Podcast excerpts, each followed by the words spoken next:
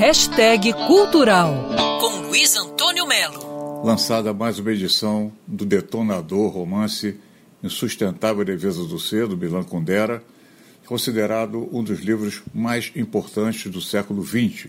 Ele foi lançado originalmente em 84 e retorna às livrarias uma edição super bem produzida. O livro mistura infidelidade, amor, compaixão e eternos retornos. Ou seja, são quatro pessoas, na verdade, dois casais, que fomentam conflitos, fomentam angústias e fomentam alívios dentro desse romance que virou filme, que virou debate, que virou, enfim, comentários do mundo inteiro, no planeta inteiro, inclusive da resenhista Isabela Lugrando. Mas se o livro fala muito sobre amor e sexo, ele também não fica limitado só a essas duas temáticas de maneira nenhuma.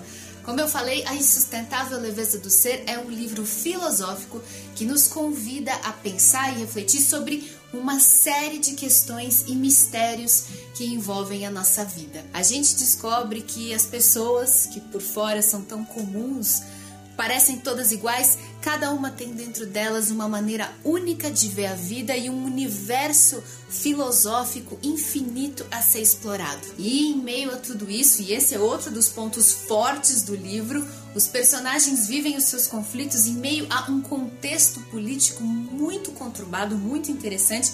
Se você gosta de livros desafiadores, A Volta da Insustentável Defesa do Ser é uma excelente notícia. Luiz Antônio Melo para Band News FM. Quer ouvir essa coluna novamente? É só procurar nas plataformas de streaming de áudio. Conheça mais dos podcasts da Band News FM Rio.